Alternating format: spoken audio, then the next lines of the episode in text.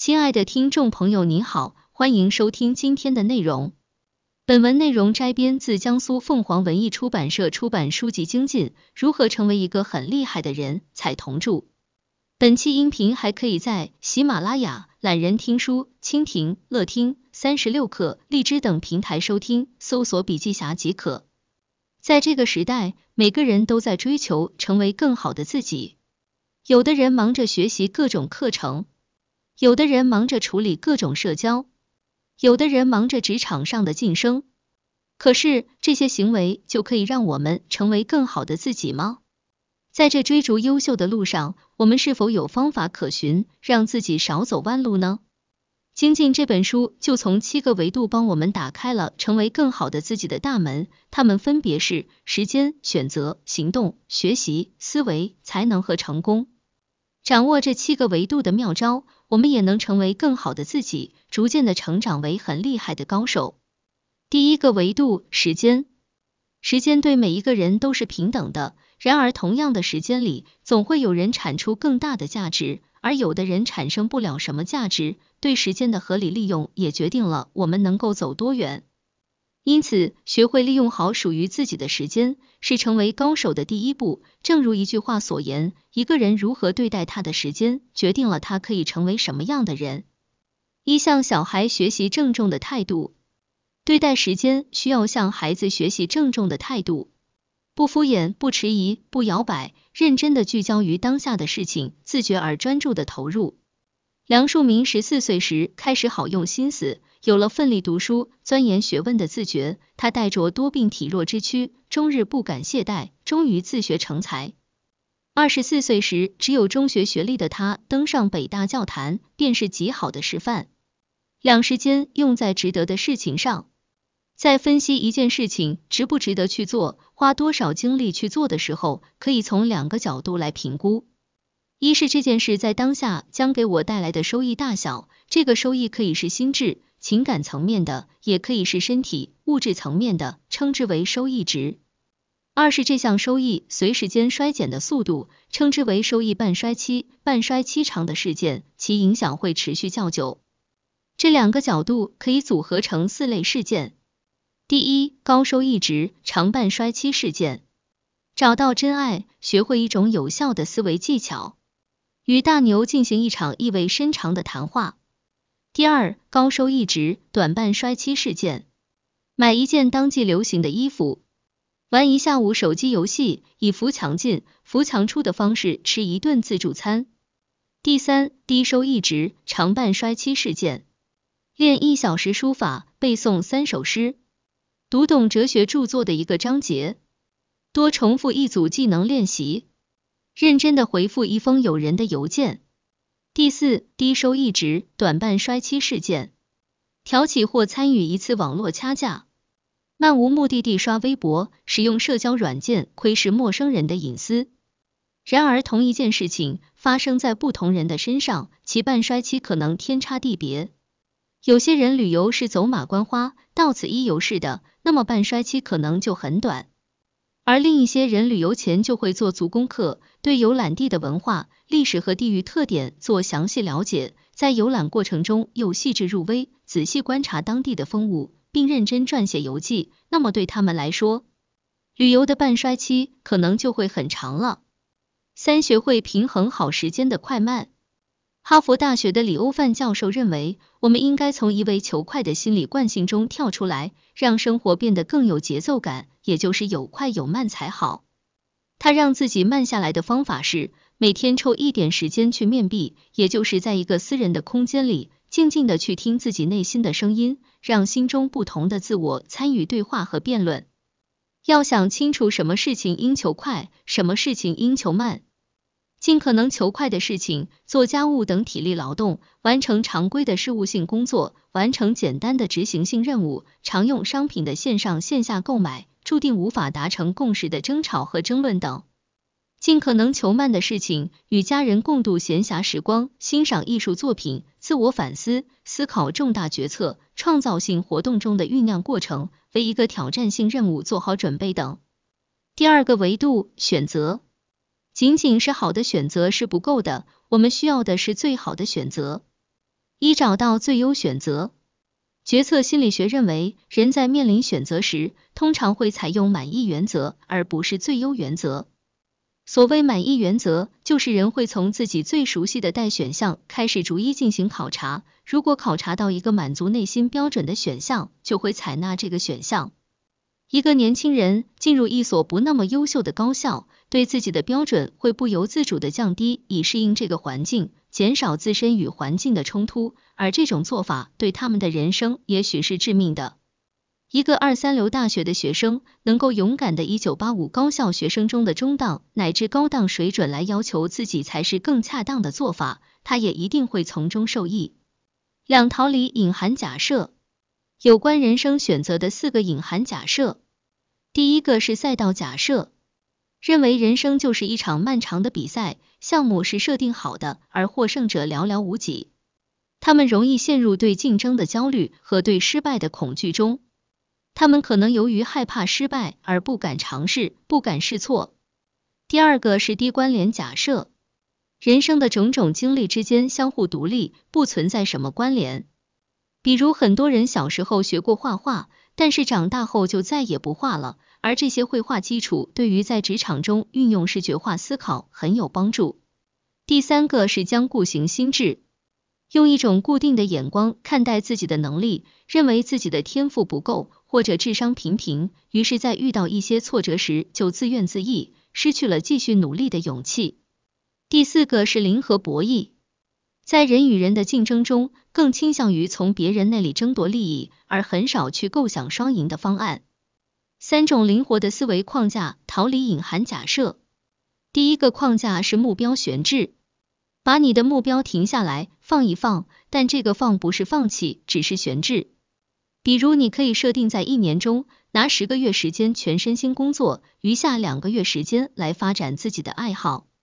第二个框架是能力嫁接。当你处在才能无法发挥的境地时，试着为你的能力找到新的适用空间。美国物理学家罗伯特·朗从一位物理学家变成一名折纸艺术家，成功的把儿时的爱好变成自己的职业。第三个框架是特性改造，把对一件事情的消费型兴趣升级为生产型兴趣。有游戏禅师美誉的著名游戏设计师陈星汉，就是因为十四岁时玩《仙剑奇侠传》感动落泪，而立志成为一名优秀的游戏设计师。三、克服选择弱势。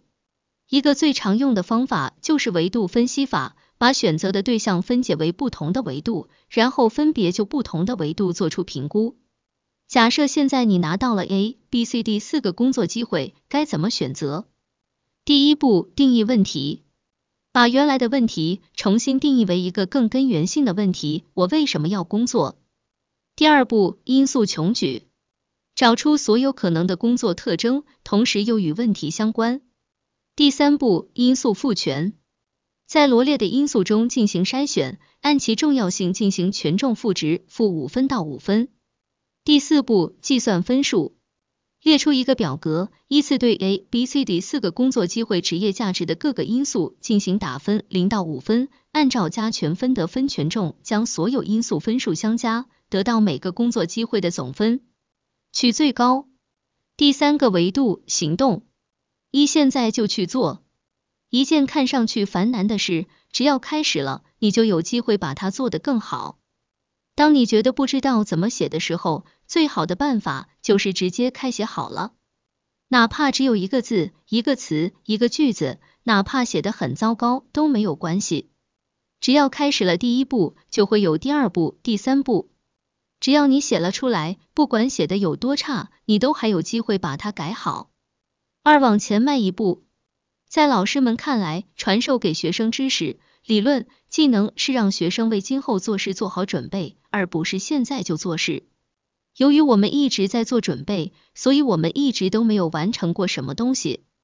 我们很多人缺少往前一步的自觉，也就是把未完成的做事习惯往前一步变成已完成的做事习惯。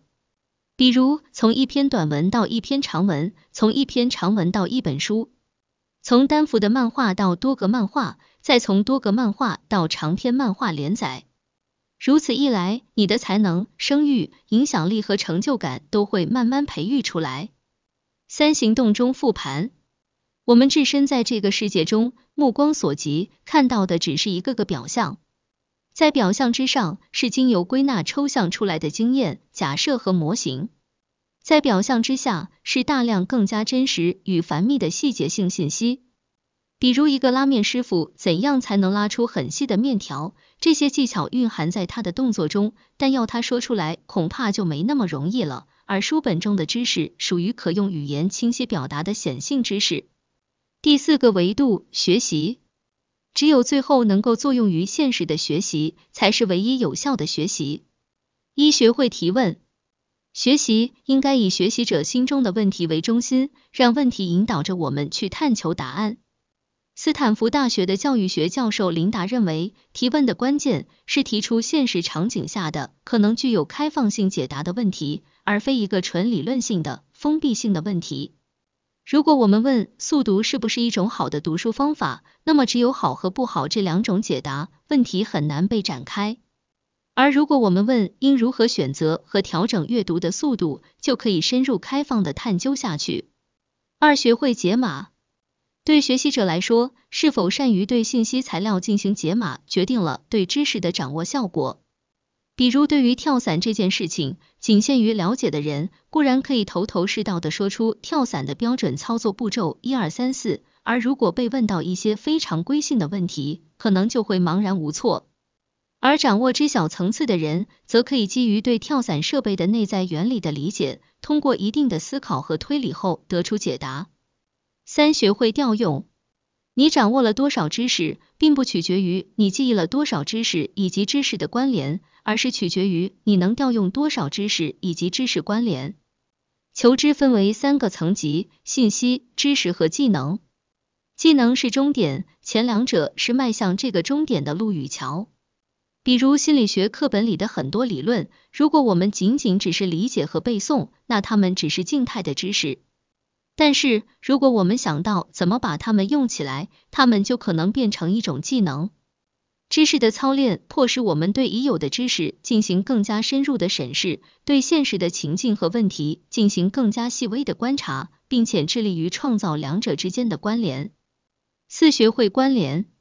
一个高水平的学习者非常善于在所学的知识之间创造关联。《黑客与画家》的作者保罗·格雷厄姆就将少时学画的经验迁移到了他学习编程的过程中。一幅画是逐步完成的，先画轮廓、草图，然后填入细节，一步步臻于完美。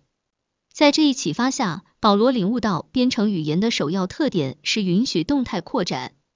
编程语言是用来帮助思考程序的，而不是用来表达你已经想好的程序。它应该是一支铅笔。而不是一支钢笔。第五个维度，思维。人的大脑既是有限的，也是无限的。一、简化信息的思维。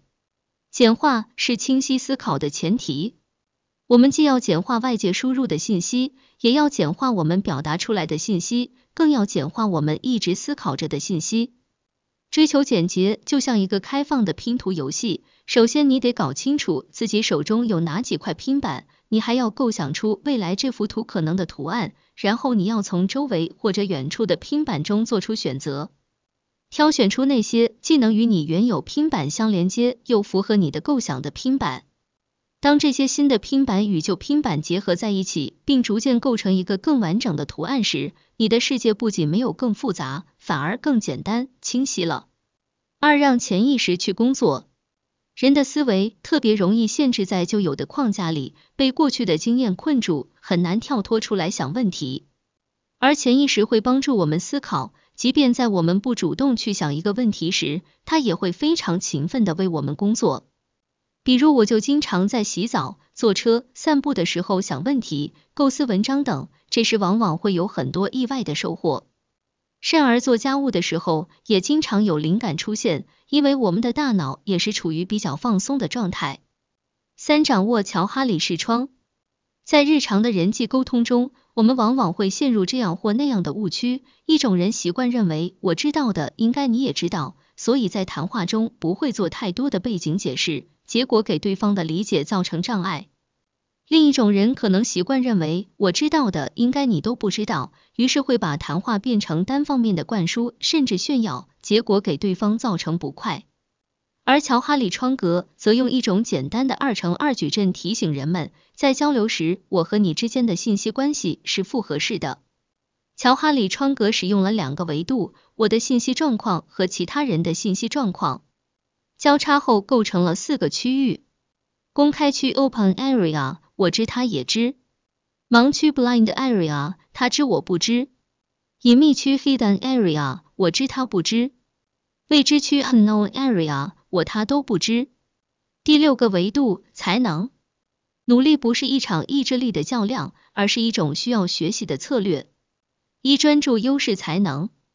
发现和识别自己的独特优势是很有价值的一件事，它帮助人更好的认识自己，扬长避短，也可以让人关注到自己优势的一面，更加自信。企业家乔治莫舍把毕生的经验总结为这样一段话。仔细考察自己的优势和劣势，利用自己的优势努力工作，通过与人合作来平衡自己的劣势，回避在很多不同方向上空耗精力，保持专注，把自己能做的做到最好，并保持留意新的机会。两舍弃方能极致，不需要凡事追求完美，有舍方才有得。齐白石的一丝不苟，是把几年的时间都倾注在了一套画谱上。罗尔刚的不苟且是在太平天国史领域一以贯之的耕耘。德鲁克的追求完美是每三四年自学一门学科，一次只准自己学一门。村上春树为了专心写小说，关闭了自己苦心经营、收入颇丰的爵士乐酒吧。一方面，我们要照看好自己的主业，以尽量高的标准要求自己，力求在这个领域能培养出非常高的才能。另一方面，对于其他事物，我们也要保持开放、包容的态度，用相对少量的时间广泛涉猎，以捕捉和发展未曾预料的资源和机会，从而实现个人才能的最大化。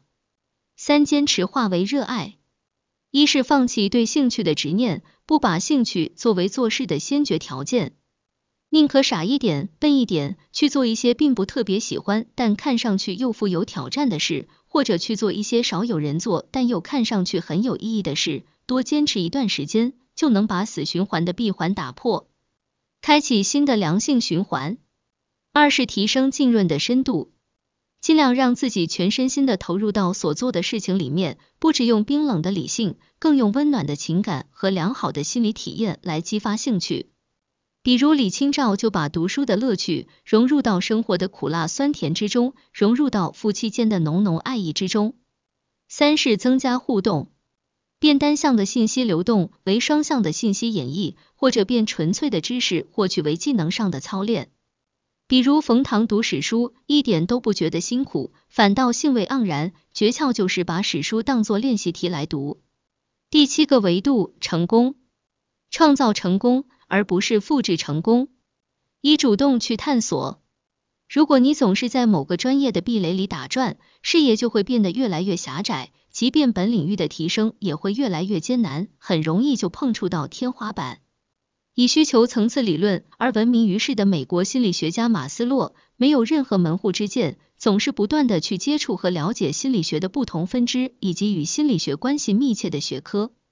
所以，他一生中从事过多个领域的研究，包括灵长类动物的比较心理学研究、性心理学研究、精神分析、格式塔心理学、人类学、管理学、存在主义哲学和禅宗思想。也正是这样多方面的涉猎，他的人本主义心理学思想才逐渐成型，并发展成一个重要的心理学流派。让自己专注在一个领域精益求精，是培养才能的必经之路。两回归到现实。侯孝贤导演有一个特殊的本事，就是读人。凡是他交往过的人，他都会细心观察，像读一本书一样去读他们。特别是那些看上去有些奇奇怪怪的人，更是会引发他强烈的阅读兴趣。把他遇见的所有人当成了一个巨大的素材库，通过分析、解码、变异，再融合到他的电影中，去把电影中的人物给异常真实的塑造出来。当你把纷繁复杂的现实和眼花缭乱的理论进行思考，交叉和整合以后，他们就成了你心智的一部分。这种逐渐打磨出来的独一无二的智识，就可能帮助你成为一个很厉害的人。三、尊重独特性。独特意味着你的形象、个性、知识、经验、经历中的一项或者几项是别人无法复制、无法模仿的，意味着你为这个多元的世界又增加了一种新的可能性和价值。四十八岁的苏格兰人苏珊·波伊尔于二零零九年在选秀节目《英国达人秀》演唱《我曾有梦》的视频，在全世界的网络上竞相传播。几个月后，他的专辑拿到了当年全球销量冠军。几乎每个人都喜欢苏珊大妈，因为你再也找不到这样一位胖胖的、萌萌的、坚持梦想又有一副好嗓子的大妈了。任何对苏珊大妈的模仿，都必然无法再次创造出这种独特性。当我们避开了追求社会认同的陷阱，我们便走上了因独特而成功的道路。最后，我们一起来复习一下成为高手的七个维度：一、把时间花在那些真正值得的事情上。两、摆脱隐含假设，找到那个最优的选择。三、无需准备太多，即刻就去行动起来。四、掌握高效学习法，学会提问和关联。五、学会简化信息，提升你的思维能力。六、专注自身优势领域，发挥自己才能。七、主动探索自己的独特性，获得成功。愿我们都能掌握这人生七个维度的妙招，事半功倍的去做我们想做的事情，在成为更好的自己的路上，可以越走越远，最终成为那个很厉害的高手。有任何感想和建议，您都可以在评论区留言。新商业干货就看笔记侠。